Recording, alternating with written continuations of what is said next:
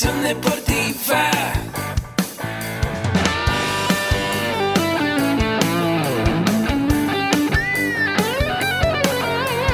Yo soy Ahmed.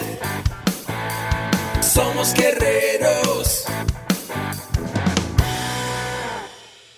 Hola, bienvenido a la Asociación Mexicana de Educación Deportiva.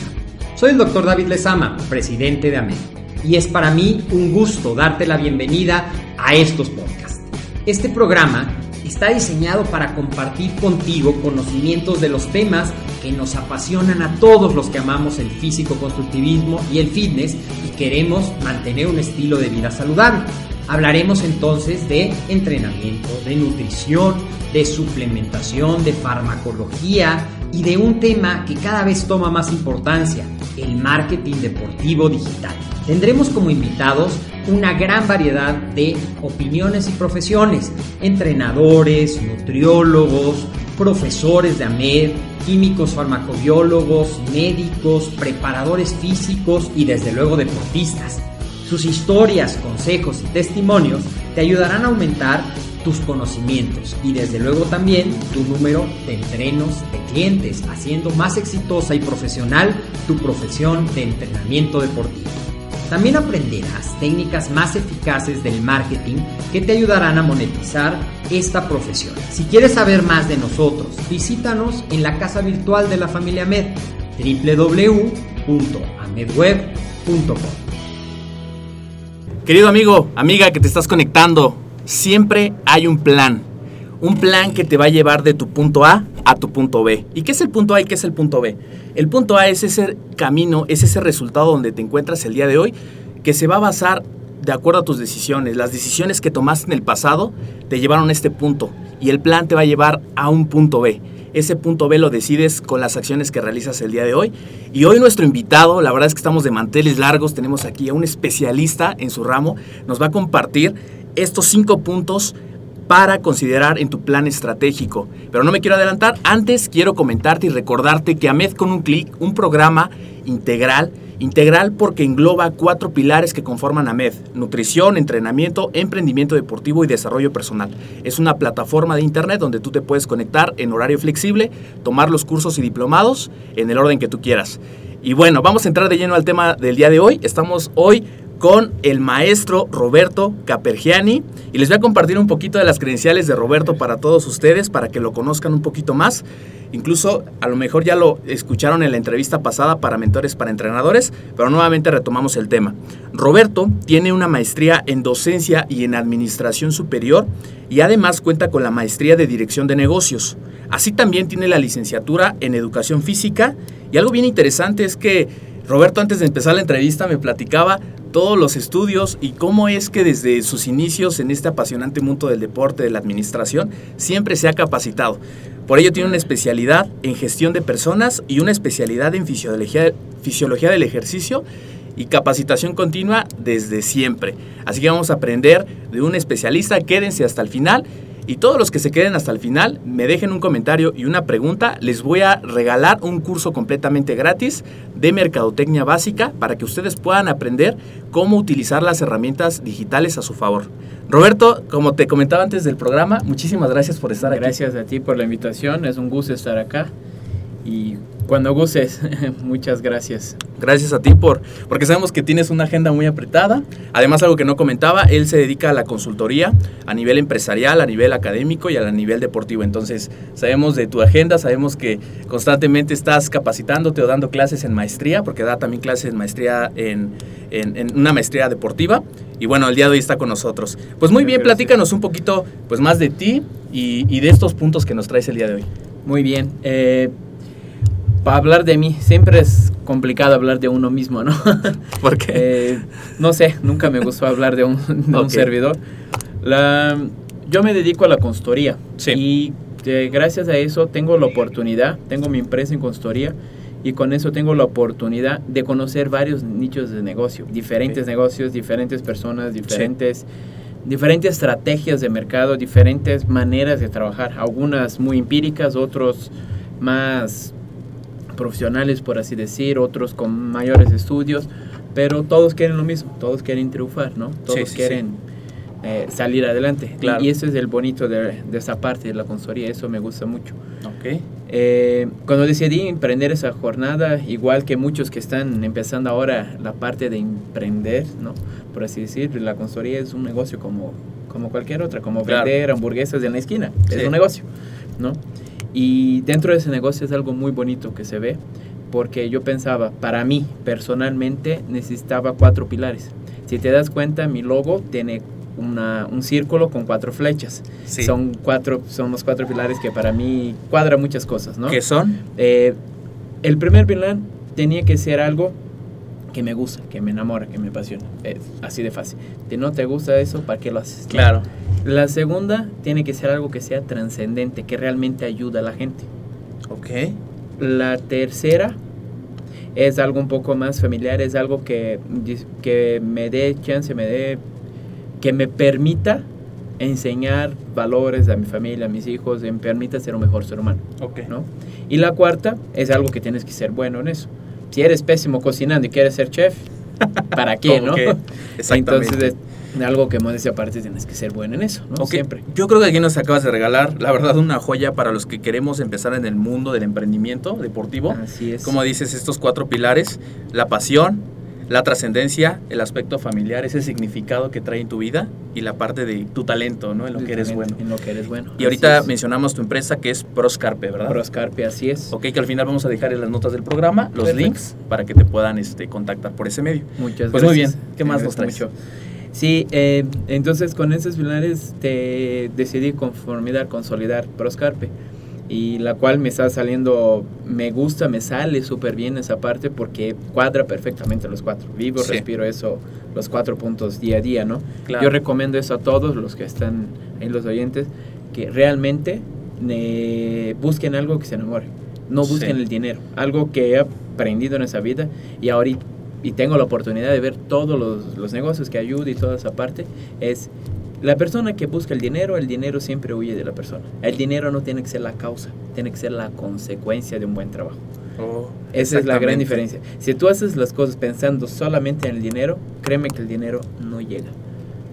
O sea, estamos hablando de que el primer paso es que me guste lo que yo hago. Por ejemplo, si yo me gusta, todo nuestro público es apasionado de estos temas del entrenamiento, de la nutrición. El primer punto es me gusta. Te gusta. Y, y a mí me decían la vez pasada, si tú estarías dispuesto a trabajar en algo que no te paguen, eso puede ser algo que te esté llevando, o, eso es. es pasión, ¿no? Pasión por lo que haces, porque te, te olvidas del tiempo, del dinero, simplemente sirves y lo haces con gusto, ¿no? Y como Así dices, es. el resultado va a ser pues una buena remuneración económica.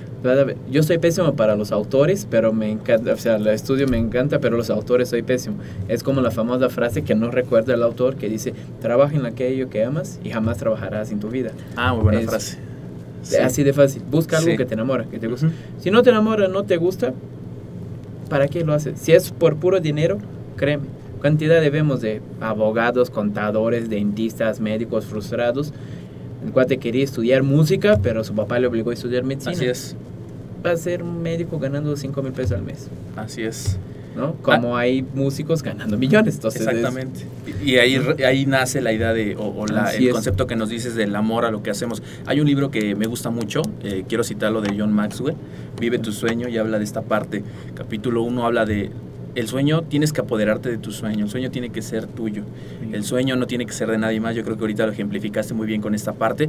Muchas veces estudiamos una carrera por el hecho de tener dinero, por el hecho de que es una carrera pues que me va a dar eh, un buen salario, un buen sueldo, buenas prestaciones, porque escuchamos por ahí, navegamos en internet. Así Pero yo es. creo que lo que tú dices es súper súper importante. Hoy día, eh, y además hoy día que muchas personas estamos más abiertas al emprendimiento, Claro. yo creo que eso es increíble, ¿no? Amar lo que haces y especializarte en eso, ¿no? Así es. ¿Estarás de acuerdo? Sí, tanto que ahorita este año, por ejemplo, en mi empresa tuve que hacer un giro completamente difícil para mí. Yo estaba dedicando mucho a las medianas y grandes empresas. Las grandes empresas te pagan bien, te pagan puntual, te pagan- o sea, son detalles muy buenos. Sí. Te dedicas a las grandes empresas, Sí. te, te dan parte, financieramente estás mejor, todo. pero no era lo que yo quería. Para las grandes empresas yo soy un número más.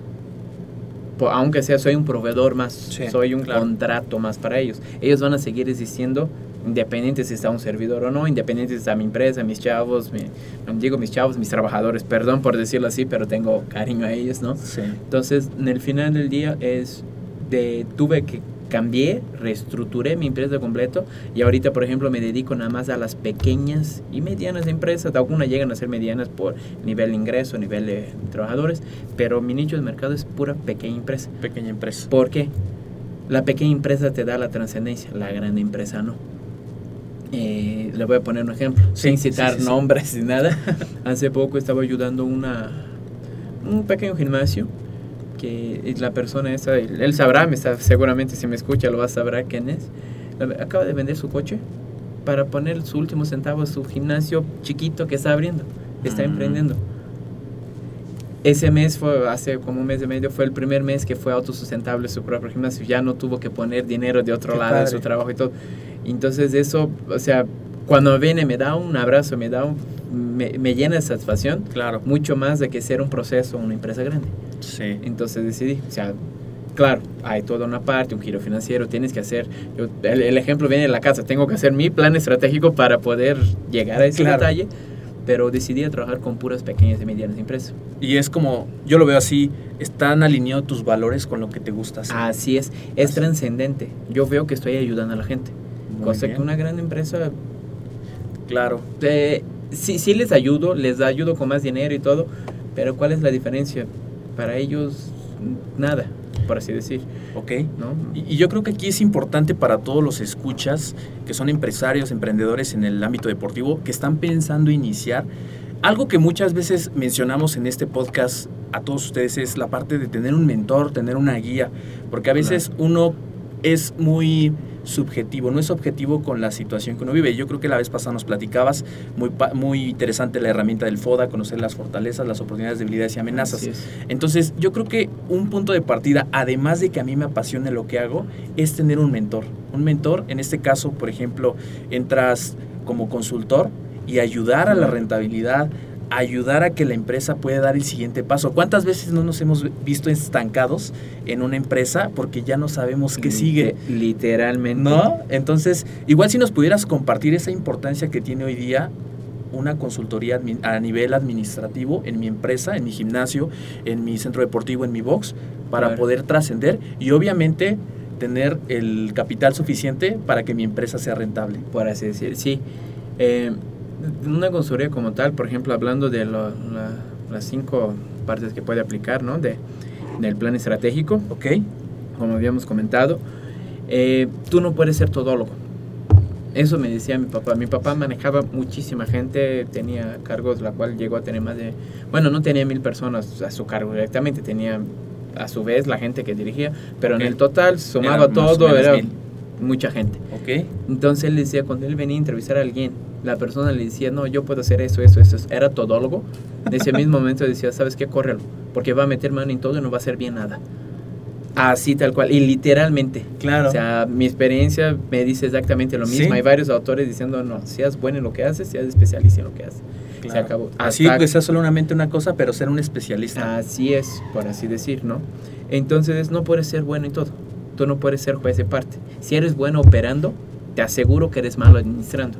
Y si eres Sí. bueno administrando, no eres tan bueno operando. Y aquí te voy a robar una frase que tú dijiste la vez pasada. No significa que porque yo sea buen entrenador, soy buen Bueno. administrador. Ese es el punto.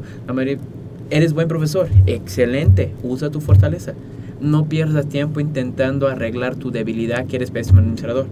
Consigue una Así persona es. que eres buen administrador. No, independiente si es tu tío, tu primo, tu vecino que te va a ayudar, tu esposa, tu novia, tu novio, el que sea. Pero si tú quieres administrar y al mismo tiempo operar, Va a ser muy complicado. En tu, en tu vida, eh, Roberto, ¿cómo ha sido este proceso? Antes de llegar la administración a tu vida, ¿quién era Roberto? ¿Y cómo ha cambiado tu vida? Claro. Porque la administración sabemos que además de que esta parte que hablamos aumenta la rentabilidad, me da mejores resultados a nivel empresarial, en la vida personal sumamente es importante y me va a dar resultados también en mi vida. ¿Cómo ha sido tu cambio del antes y el ahora aplicando lo que sabes de la administración? Ok. Eh, como, como diría, te digo que siempre me olvido los autores. O sea, eh, cuando fueron a hacer la lámpara, le preguntaron, ¿no? ¿Quién fue? Fue... Ay, se me olvidó. el que- ¿Edison? Edson. Cuando preguntaron a Edson, oye, ¿cómo fallaste mil veces? Dijo, no, encontré 999 maneras de cómo no hacerlo. Así es. Vas a equivocarte mucho. Si no te equivocas, no encuentras arreglo. ¿no? Claro. Es un hecho. Entonces, la primera parte, yo Roberto, llegó un tiempo de mi vida que yo me era muy cuadrado, la, pegado a la parte del, del entrenamiento, de, at- de atleta, yo jugué, jugué mucho tiempo, me, fu- fui muy pegado a esa parte del deporte. Entonces, llegó un momento en mi vida que me preguntaron así de, yo estaba estudiando todo para metodólogo, ese era el camino que yo quería. Hasta que de la noche a la mañana llegó una, una propuesta, oye, ¿quieres coordinar un deportivo? Tenía 19 años. Dices, ¿cómo coordinar? Tengo 19 años. ¿no? ¿Y tenías conocimiento de, de la 20 años. coordinación? No, pero me llegó la propuesta. La verdad, ¿Y la algo feo, me quedé pensando, dije, tengo las calidades para hacerlo, hacerlo. Me lo tomé como un reto. Porque ese mismo tiempo en otra empresa me estaba ofreciendo, el, como estudiaba mucho, me gustaba mucho, ah, como con 20 años, pero me estaban ofreciendo llevarla, ser entrenador en jefe de un equipo. Entonces yo voy para la metodología, voy para el entrenamiento o voy para la administración. Entonces aventé el volado y decidí por la administración. Me equivoqué, me equivoqué extremadamente varias veces. Am, no, no- uno no se debe medir por sus logros, ¿no? Y sí por el aprendizaje de su equivocación. Claro. Entonces, si dices cómo aprendí, equivocándome. Y mucho, ¿eh? no, no hay ningún problema. Hasta el día de hoy me equivoco, me equivoco muchísimo. En Es Jap- parte en- de... De hecho, esta semana, ahorita que hablas de eso, porque sabes que cuando. Yo creo que es muy importante escuchar la historia de alguien porque te conectas, ¿no? Y, Claro. y yo, yo escuchaba esta semana mucho, fíjate, este, escuchaba a Michael Jordan, escuchaba a grandes referentes, incluso en Japón, diferentes culturas, donde hablan de que esta parte de relucir lo que nos hemos equivocado, los errores, pues ayuda mucho, ¿no? Reconocer que me he equivocado, que he fallado muchas veces, porque como lo citabas, ¿no? Eh, es la manera de cómo nos vamos a acercar a la forma correcta de hacer las cosas. Así es. ¿Ok? Entonces, si pudieras resumirnos cómo es ahora tu vida aplicando estos conocimientos y cómo ha cambiado la vida también de las personas que han implementado una buena administración en sus espacios deportivos. Claro. Eh, mi vida ha cambiado mucho porque tuve que aprender a reestructurarme a mí mismo. ¿Sí? Son tres cosas así que, que, que recomiendo a todos, son cinco tips que, que recomiendo a todos, ¿no? De hecho, los tengo hasta aquí, los voy a buscar aquí en el celular. Claro. Los tengo. Déjame lo busco. Aquí están, de hecho. Les voy a... ¿Dónde Muy bien. están? Ahorita los busco aquí.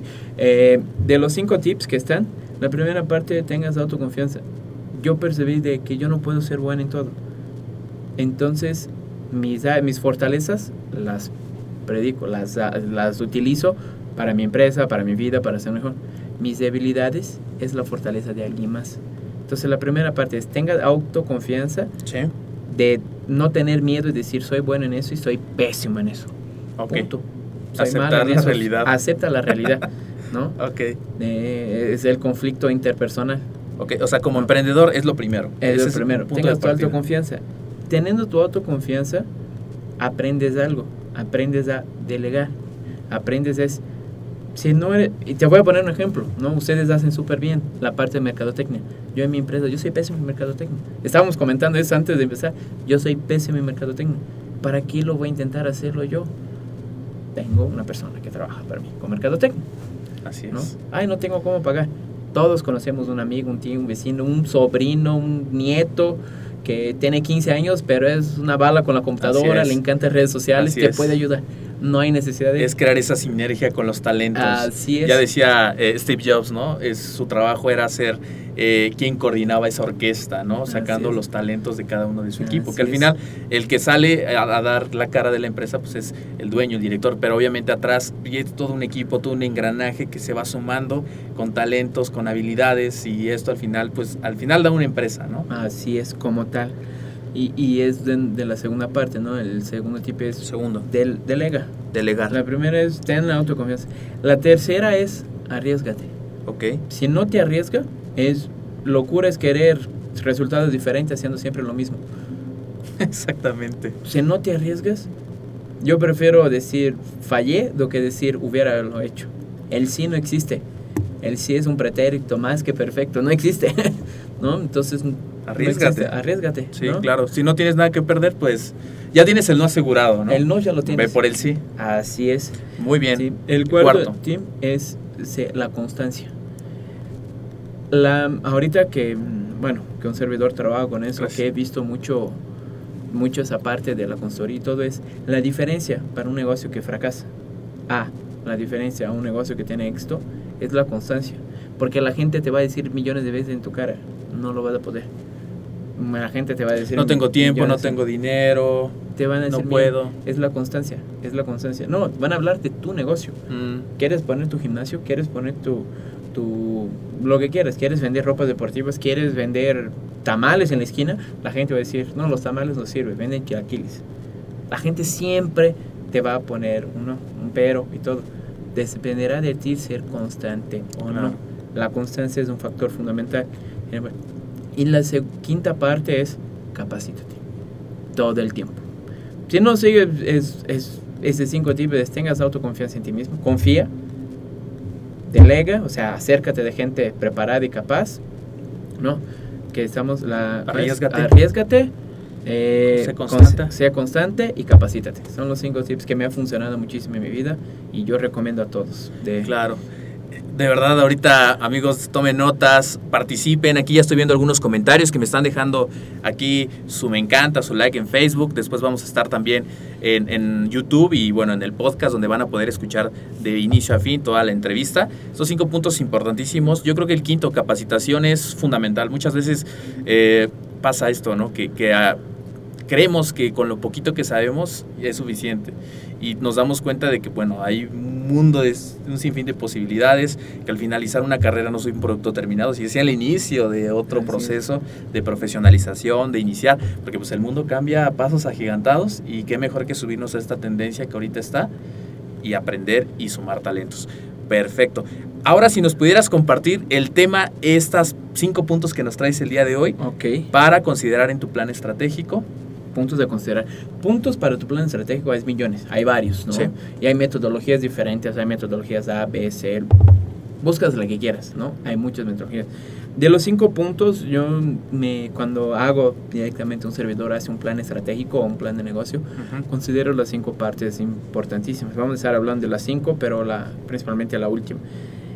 Aspecto financiero es donde ellos, por supuesto, ¿Qué quiero decir con eso? De nada es decir, decir, oye, la renta me cuesta 10, el sueldo cuesta 5, entonces voy a vender 20 entradas a mil pesos, voy a ganar 15 mil pesos. No, hay muchas cosas que considerar.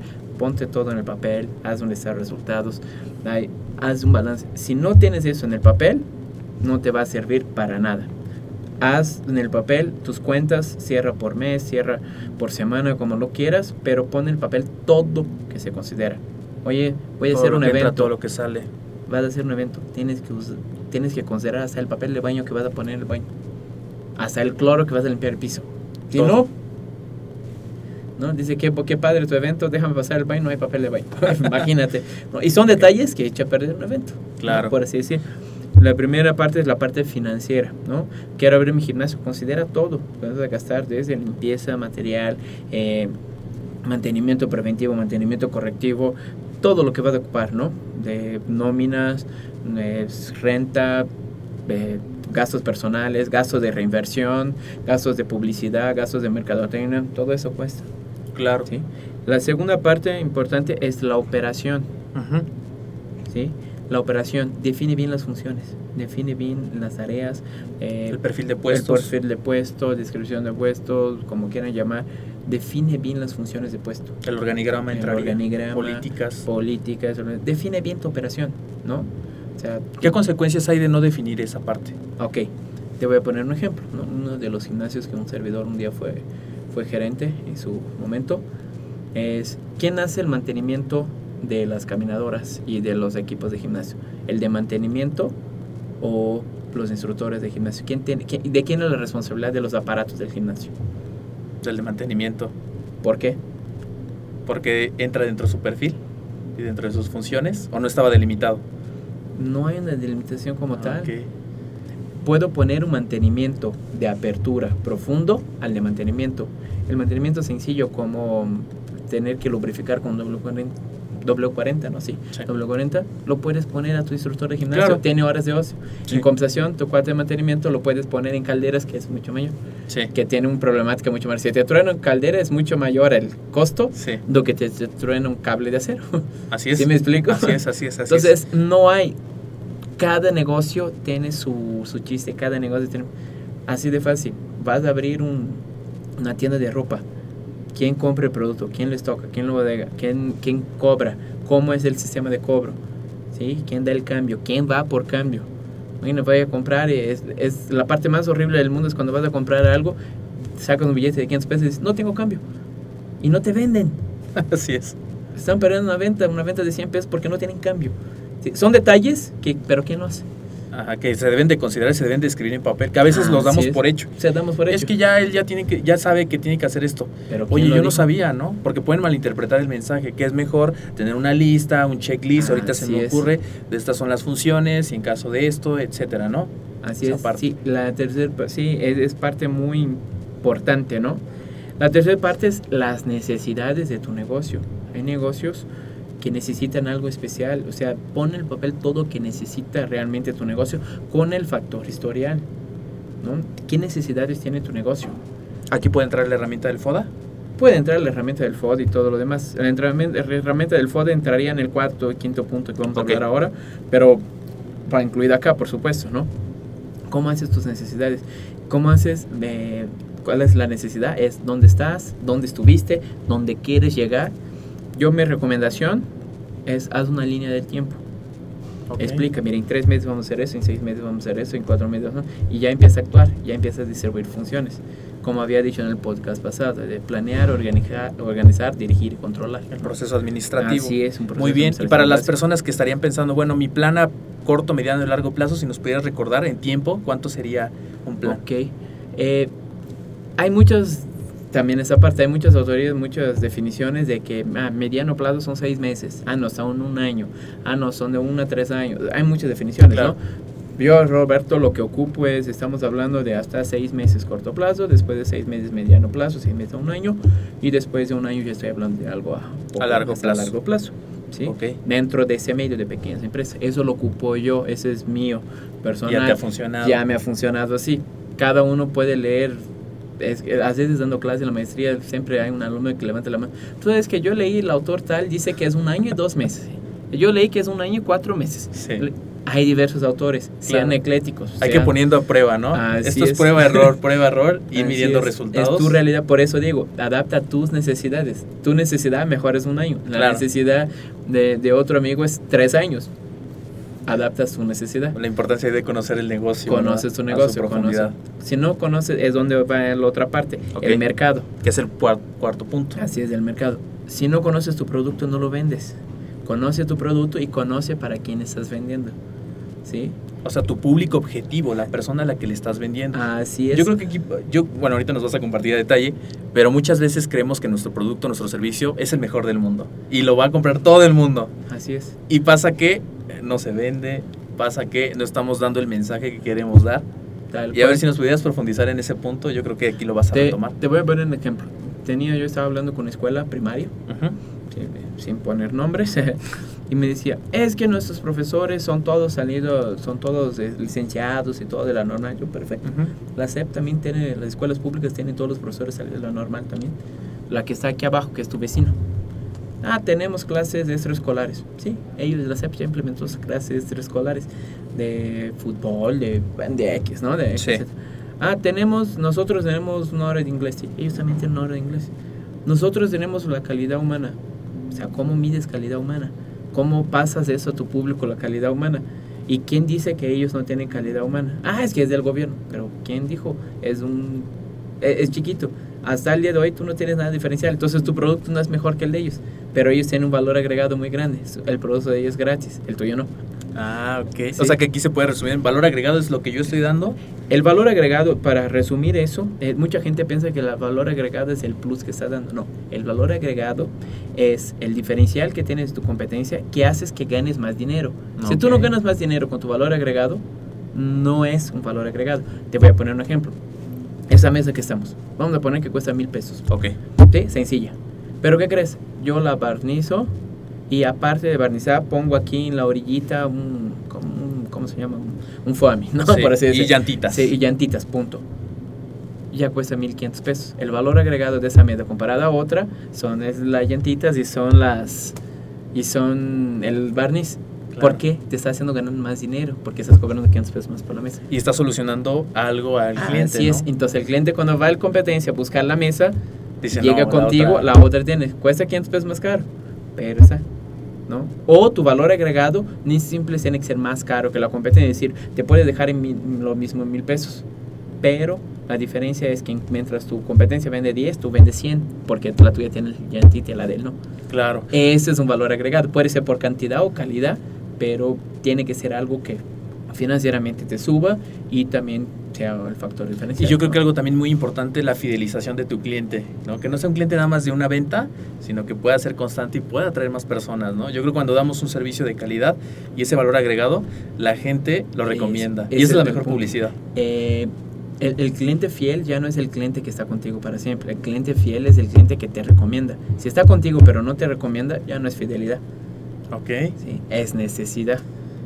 ¿No? ok. Es como, por ejemplo, yo voy en un gimnasio, ahí cerca de mi casa. Apenas me inscribí hace poquito, la verdad. ¿no? Eh, lo hago, es el mejor gimnasio del mundo. ¿Lo recomendaría a alguien más? Hace poco que está, la verdad todavía no lo recomiendo. ¿Y por qué vas? Porque está a cinco minutos de, de tu casa. Gracias. Entonces, pero no lo recomendé a nadie.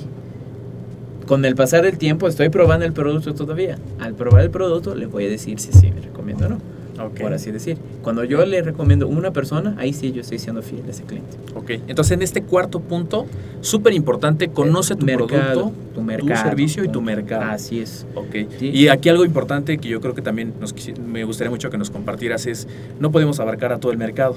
Esas, No. ¿Qué recomendaciones nos das? Porque hablaste algo muy padre, que es ser especialista en una cosa, ¿Qué? como dices, no puede ser todólogo, es que yo quiero tener esto y tener esto y vender esto y vender esto, y después no encuentras quién sea ese público. Entonces, ¿qué recomendaciones nos puedes dar en ese Ok. punto? Cuando vas a hacer el mercado, eh, vea, primera cosa, eh, el mercado no te va a adaptar, adaptar a tu producto. Para que eso pase es un proceso muy a largo plazo, ¿no? Para poner el ejemplo de Steve Jobs, de, de- de los iPhones de la vida. Ese cuate tardó, ya tenía el producto, 10 años después lo puso el mercado. Así es. porque antes el mercado no le exigía su producto. Él hizo un es. proceso de 10 años para que la gente necesitara su producto. ¿no? Entonces es algo muy a largo plazo. Eh, tú tienes que ver qué es lo que el mercado pide. ¿sí? Ah, a- abarca a todos los públicos. Ok, pero va a tener un mercado más específico, por supuesto. Ah, eh, yo atiendo gente desde 2 años de edad hasta 70 años, por supuesto. Pero 90% de mi público es de 30 a 45. Ese es su mercado. Ujú. ¿sí? Tu estrategia de ventas es para ese mercado. Si alguien decidió traer a su abuelito de 80 años, ni modo, lo trajo. Sí. Perfecto, bienvenido, no lo vas a cerrar la puerta. Pero tu mercado es ese. Haz estrategias, haz campañas, haz todo para ese mercado. Claro, y ahorita me acordé mucho de una ley de Pareto que en algún momento escuché, el 20% de tus clientes van a traer el 80% de tus ganancias. Así es. Entonces es enfocarse en ese público que está generando o que está haciendo que pues, la empresa sea rentable. Así es, como tal. Sí, el mercado es eso. Primero conoce bien su producto. Por ejemplo, en mi consultoría, yo conozco bien producto, por supuesto. Eh, yo, no te, yo no me meto en tu nicho de mercado. Yo no me meto en tu... Tú eres el especialista en el producto. Vamos a poner que quieres abrir un gimnasio. Ujú. Tú, tú, César, quieres abrir un gimnasio. Yo no te voy a enseñar cómo dar clases. Tú eres el especialista Sí. de las clases, no yo.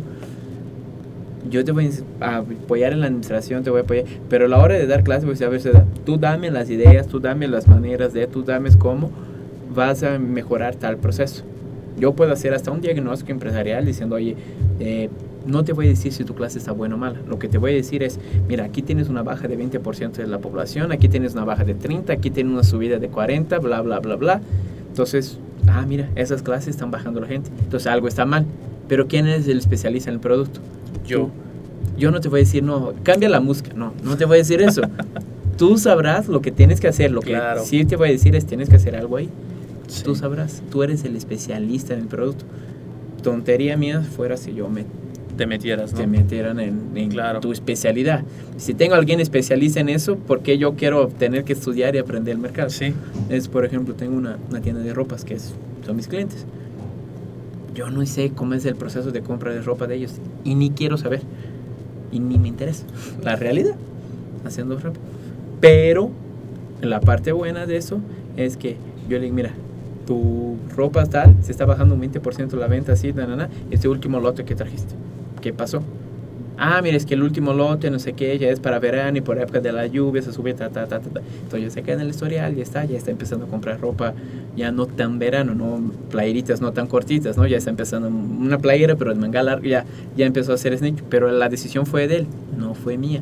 Yo nada más le enseñé que se estaba teniendo una baja ahí, hasta ahí. Yo creo que eso es bien importante porque a veces nos encontramos en un gimnasio, entras y el mismo que te, te- o sea, que te recibe, que te entrena, que todo es un entrenador. Entonces aquí la parte que tú dices de delegar, ¿no? La del delegar va a salir de la confianza, la autoconfianza en mí mismo, de poder decir, bueno, a ver, voy a anotar eh, estas fortalezas, estas oportunidades, habilidades de amenazas, o sea, hacer, hacer una lista real y honesta, ¿no? Primero es. qué son las funciones que yo debo realizar, las personas que tengo en la organización, qué hace cada persona para poder apoyarme ¿no? en el trabajo de cada uno Así, tal cual. y no ser todólogo, porque a veces se, se presta mucho ese término, ¿no? Sí. En un trabajo dicen a veces entre más hagas mejor, pero yo creo que entre más hagas de lo que sabes hacer y resuelvas una necesidad es mejor. Así es, tal cual. Tú nunca, por ejemplo, mm, cuando fui gerente en un club, me digan, es que tú tienes que saber dar rutinas mejor que el coordinador deportivo. Yo, jamás. O sea, tengo conocimiento suficiente para que, como dice México, no me chamaquen, ¿no? Ajá, sí. O sea, no me vean la cara. Sí, pero sí, sí. jamás voy a dar... Él, hace- él vive eso diario, yo no. Sí, ¿Cómo voy a ser mejor que él? sí, claro. No. Ujú. O sea, ya tú tienes que saber de natación para llevar al profesor de natación. No. O sea, sí sé nadar es otra cosa, pero no, él es el especialista en eso. Claro. Yo lo que tengo que saber es si sus números están bajando, están subiendo, qué está haciendo. Con ese diag- Ese diagnóstico es que haces, etcétera. Es de la parte 4. Y la última, que estamos entrando en eso, que viene la parte número 5, ¿no? Que es la resistencia y aceptación del cambio. El cliente. Cualquier ser humano tiene una resistencia y una aceptación del cambio. Pasan por los cuatro procesos del cambio. El primer proceso es la negación. Cualquier ser humano. Sí, El segundo proceso es la resistencia. O sea, el primero ignoro. El segundo me resisto a hacerlo. Así es inverso, depende mucho del ser. El tercero es el acepto y el cuarto es cómo lo hago. Te voy a poner un ejemplo. Vamos a suponer que tienes un, un, un teléfono de Oxxo. ¿De qué te gusta? De mil pesos, 500 pesos, no sé cuánto cuesta un sí, teléfono. menos de 500 de estos desechables. Sí, desde los desechables de 500 pesos. Y lo tuviste por 10 años en tu vida. ¿va? Y yo llego con el nuevo Ultra iPhone 7Z Plus, bla, no sé cómo, no sé en qué número estamos ahora, ¿no? Para mí es igual, pero bueno. Y te lo regalo. Por más, vamos, se realiza. El iPhone es considerado mucho mejor porque tiene mucho más funciones, Claro. operaciones, que el de 500 pesos. Hasta desde valor económico, hasta por operación, por función, ¿verdad? Por funciones, así es. estoy seguro que en el primero en los primeros momentos va a decir ay cómo muevo eso cómo atiendo cómo contesto cómo a cambio no sé qué bla, bla, ay ya extraño mi teléfono viejito ¿no? es cuando compras la super camionetota el coche nuevo. Y te acordabas que tu coche viejito la reversa tenías un chiste que tenías ahí un, un pequeño cambio un secreto Sí. ahí para- y lo intentas hacer ay, me- ay cómo extraño mi coche viejito y acabas de comprar una BMW Sí. y tenías un Chevy Claro. ¿no? O sea, nada contra Para hasta en esos casos nos negamos, ¿no? Sí, Sean pero buenos hay una resistencia al cambio. Y la idea, la- aunque la idea sea buena, siempre va a haber una resistencia al cambio. Siempre. Ese es un hecho, Claro. ¿no?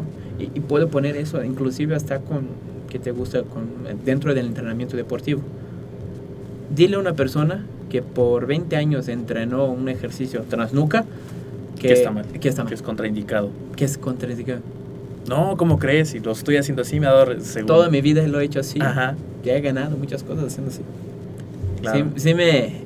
Entonces, como primero crear esa conciencia, Así es. que la gente se dé cuenta de que realmente va a ser un beneficio. Pasa esos dos procesos. Y, y ese proceso tienes que poner dentro de tu plan estratégico. Sí. Si no lo pones dentro de tu plan estratégico, si, no, si ignoras esa parte, que la gente primero te va a dar un rechazo,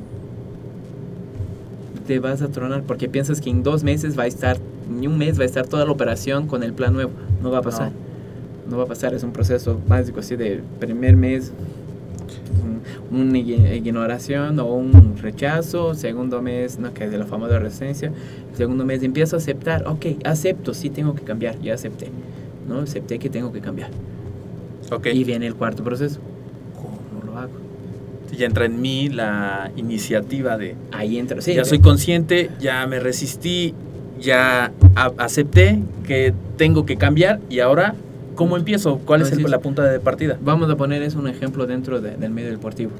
Oye, estás haciendo mal tu sentadilla. La primera es, vete a volar de aquí.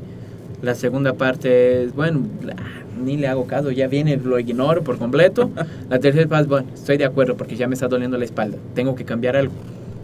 Ok. Y la cuarta parte es, enséñame, ¿cómo lo hago? Enséñame ahí sí tú no, él no va a poder cambiar solito, tú le vas a tener que enseñarlo. El, el, director, gerente, supervisor, coordinador, como quieras llamar, dueño, CEO, ¿no? dueño del mundo, como quieras llamar, va a tener que enseñarlo, si no. Muy bien. bueno, pues hasta aquí estamos platicando con el maestro Roberto que nos está platicando estos cinco puntos a considerar en tu plan estratégico. Y les voy a mencionar que al final nos va a dar como una recapitulación de todo lo que vimos, ya en algo práctico, cómo te puede ayudar a ti. Porque algo que mencioné en el inicio del programa y quiero recalcarlo nuevamente es que este programa nace con el fin de poderte equipar con estas herramientas, de que es importante la profesionalización en el ámbito deportivo, de que sepamos toda esta cuestión de la metodología de entrenamiento que hemos aprendido de realizar los ejercicios adecuadamente, pero también esta cuestión de la administración. Ya lo citado y creo que lo citamos dos o tres veces.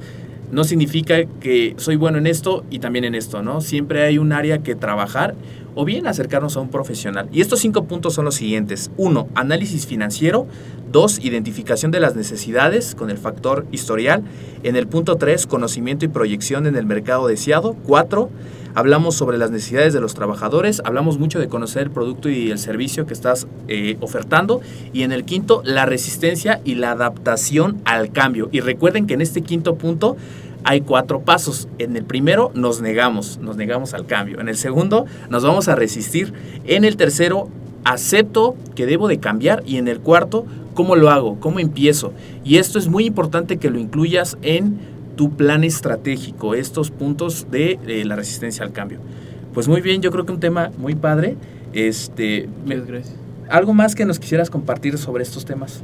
Sobre este tema, hay varios tips, hay varias metodologías, hay varios libros, hay varios que si uno quiere buscar adelante con mucho gusto. Eh, dentro de, ese, de, de esos temas, vas a tener que tomar lo que te sirve a ti. Cada negocio especial si réplicas, copias y pegas un modelo de negocio aquí de otro lado, no funciona. No va a funcionar. ¿no? De, ah, mira, McDonald's trabajaba así, voy a replicar el modelo. McDonald's está en Estados Unidos, me empezó allá, bueno, aquí ahora en México, ¿no? Pero pues, te voy a poner un ejemplo bien fácil, los sushis de la vida. Los sushis son japoneses, pero lo dudo que en Japón haya sushi de aguacate y chipotle. ¿No? se adapta, pero no se copia, ¿no? Entonces, si quieren buscar un modelo de negocio ya hecho y todo, está perfecto, pero adapta a tu realidad. A tu realidad. Cada realidad es algo diferente, ¿no? Sí, porque a veces con tanta información y vemos que alguien está resultando cierta cosa, lo llevamos a nuestra empresa y decimos, ¿por qué no funciona? Pues a lo mejor porque tú tienes un valor agregado más grande que dar y no lo has no has sido consciente. Tu producto es diferente, la gente que trabaja contigo, tu staff es, diferente, tu mentalidad es diferente, tu, tu, colmillo es diferente, hay muchas cosas. Muy bien. Adapta a tu realidad, ¿no? y la importancia aquí de profesionalizarme, igual no ser un experto en la administración, pero sí tener estos puntos eh, clave para poder tener mi empresa rentable, que los gastos salgan, que las ventas aumenten, poder estar en este eh, en el emprendimiento durante años, porque hay una estadística alarmante. La comentabas la vez pasada, yo tengo la estadística de, de cada, en los próximos cinco años, del 100% de negocios, 90 van a fracasar. Sí, es una estadística que viene arrastrando desde de los 2000 así para acá, que el 90% de los negocios fracasan. Va mucho de la constancia, que hay y mucho de la parte financiera que le había comentado también del principio. Así es. Esta es una parte como tal, ¿no? Y la tercera parte es de, de los negocios, busca qué es que quieres, si quiere negocios pura corto, mediano, largo plazo y cómo tu producto está instalado. Te voy a poner un ejemplo, ahí ahorita estamos, mi empresa está ayudando a hacer un evento que viene un fisiólogo muy bueno, el Roy para acá, doctor Roy viene ahora. Eh, dentro de ese punto fue lo que mi empresa está apoyando con la parte administrativa, la parte de dirección como tal, ah, no, pero de la otra vez hicimos un evento así deportivo, ta, ta, ta, que va a ser igual. Yo llegaba y decía, no, o sea, espérame, vamos a hacer porque ese evento es una capacitación como tal, el otro era un evento deportivo, entonces hay maneras de cómo llega la gente desde afuera. o sea, Es completamente es como- distinto. copiamos el modelo, sí, pero lo adaptamos a la realidad del producto que estoy ofertando ahora. Todo Claro. gira en torno de tu producto, como estás ofertando ahora, ¿no? Entonces es otra parte. Muy Entonces bien. ahorita, por ejemplo, que viene Roy, eh, ya, ya tenemos mucho más claro, mucho más cómo hacerlo y, y ya se está en un éxito mayor, ¿no? Ya la gente ya está buscando mucho más, por así decir. Pero todo eso, no fue un ejemplo que quise dar, todo ese ejemplo es de cómo la cómo lo adaptas, cómo lo, lo creas a tu realidad. El malo es, es ¿cuál es el peor mal, por ejemplo, de un entrenamiento? La gente que abre YouTube, ve la rutina que hace La copia. la actriz famosa tal, el cantante famoso tal y, y lo copian completo. o la dieta. O la dieta famosa tal y lo copia completo. Pero ese cuate gasta 1500 calorías al, al año pa, para sus actividades porque duerme 6 Sí, horas el por estilo la de vida es tarde, 10 por la completamente distinto. Y tú trabajas 14 horas, ¿no? Entonces es... Hay la importancia de que el servicio debe de ser personalizado. Así ya sea es. en mi administración, en mi empresa, en mi, es. en mi A propio entrenamiento, realidad. a mi realidad y a mis Así necesidades. es, Como tal. Muy bien. Por último, Roberto, me gustaría mucho que nos regalaras un último consejo a toda la audiencia, a todas las personas que nos están escuchando, que quieren empezar su proceso de profesionalización, de capacitación en los temas pues de, que nos apasionan a todos, el entrenamiento, el buen estilo de vida saludable. Un último consejo y si nos puedes eh, compartir cuál es la forma más fácil de contactarte si yo quiero acercarme para una consultoría, Ah, si yo quiero acercarme porque quiero saber más de dónde das clases, etcétera, ¿cómo puedo este, contactarte? Claro. Eh, tengo mi página en Facebook de, de Proscarpe, así como tal. ¿Ok? Eh, pueden mandarme un correo, roberto arroba proscarpe, o mandarme un WhatsApp. Ahí mismo en la página tiene mi número telefónico y si quieren dejar ahí mi número telefónico abajo en las notas con mucho gusto. Claro. No tengo ningún problema. Me pueden mandar un WhatsApp o a uno de mis chavos, no, no tengo ningún problema, ¿no? De, de hecho, algo que ya, por ejemplo, dentro de la parte cambiante, los teléfonos fijos ya no están, ya no están tan requisitados. Hay una gran probabilidad que los teléfonos fijos desaparezcan Así es. literalmente, inclusive las mismas empresas, aunque sea fijo, son celulares, ¿no? O Ajá. computadores, eso. Sí. De los, los fijos van a ser por medio de computadores. Sí, aquí la, el- Entonces- la verdad es que las cosas cambian tan rápido que hay que subirse a este tren y Así adaptarse, es, ¿no? La, adaptación cual. al cambio es yo creo una de las mejores fortalezas que hoy día podemos tener, ya sea que para trabajemos en un negocio, en una empresa, o bien seamos los dueños de esa empresa, tener esa, ese instinto, ¿no? De ver lo que nos rodea y adaptarnos. Pues muy bien, esto va a estar en las notas del programa para todos ustedes. Eh, Proscarpe es eh, la página de Facebook de Roberto, del maestro. Y también va a estar en las notas del programa su correo electrónico y su número de WhatsApp por si ustedes se quieren poner en contacto.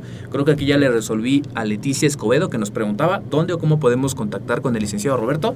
Espero que este, me haya explicado. De todos modos va a estar también aquí en los comentarios de Facebook, los datos de contacto de- del maestro y el consejo que nos pueda regalar. Consejo que te puedo regalar, mira, a mí me funciona mucho, yo ocupo mucho los cuatro acuerdos toltecas, no sé si, si los conoces. Es impecable Sí. con tus palabras. Así es, honra tus palabras, no, jamás opongas, ¿no? de siempre el mejor de ti y no tomes nada del personal. A mí me funciona, particularmente a mí me funciona mucho esa parte. Y el último consejo es, siempre hay un plan. O sea, haz tu plan. Siéntate, date la molestia de sentar, seas en tu computador, en tu cuadernito, en tu pared si quieres, pero escribe, haz tu plan, haz tu línea de tiempo, haz al papel, oye, aquí estoy el día de hoy, en seis meses quiero estar aquí, un año quiero estar aquí, y qué necesito para llegar. Claro. Pues, haz tu plan, haz tu plan. Muy bien. Eso también va a estar en, la- en las notas del programa, estos cuatro acuerdos toltecas. De hecho, también voy a ponerles un link por si ustedes quieren adquirir el libro. Van a adquirirlo completamente en Amazon, en Internet, ya la edición es de ustedes. Pero este, ese libro realmente muy importante. Y además, esta cuestión, yo creo que con lo que iniciamos el programa y con lo que lo cerramos, siempre hay un plan. Y un plan es el cual te va a llevar a que tú llegues a tu punto B. Cualquier sueño, cualquier objetivo, cualquier meta que tú quieras cumplir, tiene que estar escrita y esa meta tiene que tener fecha de caducidad. Lo que no está escrito, muy difícilmente o yo creo que no se va a cumplir. Eh, entonces, aquí esta parte, ¿vale? Va a estar todo en las notas del programa. La verdad, muchísimas gracias, Roberto, por gracias estar con a ti nosotros. por la invitación. Siempre es un gusto estar aquí con ustedes. Gracias. Y lo que gusten, de verdad, la puerta es tanto de mi casa como de mi empresa Gracias. están abiertas para ustedes. Muchísimas gracias. Hoy tuvimos, recuerden, al maestro Roberto Capergiani, especialista en la administración, que cuenta con la maestría en docencia de administración en la educación superior, licenciado en entrenamiento en educación física y bueno, con especialidades en, el, en este ámbito para ayudarte a ti a subir tu rentabilidad y si estás empezando en el mundo del emprendimiento a darte esas pautas para que tú puedas ser un emprendedor, para que no puedas cometer tantos errores, porque a veces por eso es que nos acercamos con alguien. Vemos los errores que ha cometido otra persona y decimos, bueno, por ahí no va, ¿no? Por eso es la importancia de tener una guía. Pues muchísimas gracias. Esto fue un nuevo episodio de su podcast, el podcast académico de cada semana. Recuerden que mi nombre es César Pérez, mi correo electrónico asesor3 arroba amedweb.com y todos los que me manden sus comentarios, sus preguntas. Aquí también estoy leyendo algunos comentarios en el Facebook Live. Les voy a regalar el curso para que ustedes puedan aprender y puedan adentrarse en el mundo de la mercadotecnia. Empiecen con esta parte de la página de Facebook, aprendan qué es una aplicación, aprendan también la cuestión de qué es una campaña en Facebook, todas esas cuestiones importantes que nos van a dejar pues rentabilidad, ¿vale? Pues muchísimas gracias, recuerden suscribirse al podcast y nos vemos en el siguiente episodio. Gracias. Muchísimas gracias y estamos para servirle. Muy bien, Roberto. Gracias. Y ya nada más para terminar, aquí mire, mire, estamos leyendo algunos comentarios. Maribel Inacua, ¿qué tal Maribel? ¿Cómo estás? Maribel está estudiando con nosotros la licenciatura aquí en AMED.